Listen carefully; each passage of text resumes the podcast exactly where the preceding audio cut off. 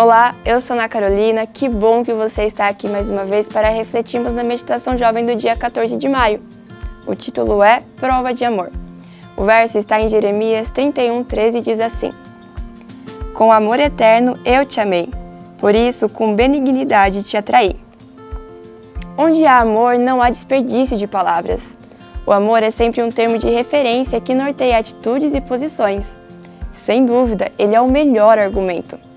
Entretanto, não vale um amor de palavras apenas. Tem que ser também de ação. Um amor prático que ultrapassa barreiras, respeita a liberdade, mostra o caminho, vence a morte e morre por você. Essa é a linguagem que o ser humano entende e foi isso que Jesus fez por nós. Quando Cristo viveu na terra, muitas vezes suas palavras não foram aceitas pelos que o seguiam. O apóstolo João mencionou esse fato. Daquela hora em diante, muitos dos seus discípulos voltaram atrás e deixaram de segui-lo. Jesus perguntou aos doze: Vocês também não querem ir? Simão Pedro lhe respondeu: Senhor, para quem iremos? Tu tens as palavras de vida eterna. João 6, 66 a 68. Ao encontrar-se com Cornélio, Pedro afirmou que Jesus andava por toda parte fazendo bem. Atos 10, 38. Cristo era mestre em transformar seu amor em atos de bondade. Ele tinha mão ajudadora e um toque gentil, cheio de cura. Quando chegava a algum lugar, milagres aconteciam. Cegos voltavam a ver, famintos eram alimentados, sofredores eram aliviados e viúvas eram amparadas. Isso ainda ocorre hoje.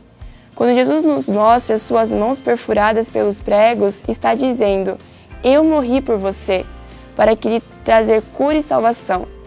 Deixei o céu e vim à terra a fim de salvá-lo, porque amo você. Só ele tem as palavras da vida eterna, palavras seladas por meio de seu sacrifício. Sacrifício tão cheio de amor que nos constrange.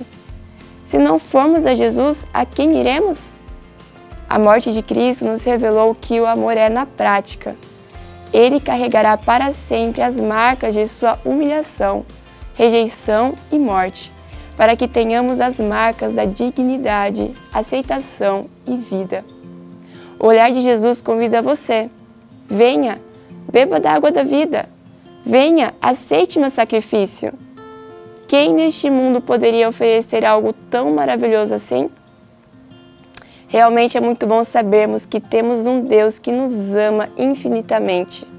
Medite nessas palavras hoje não esqueça de deixar o seu like, compartilhar o vídeo e se inscrever no canal. Até amanhã!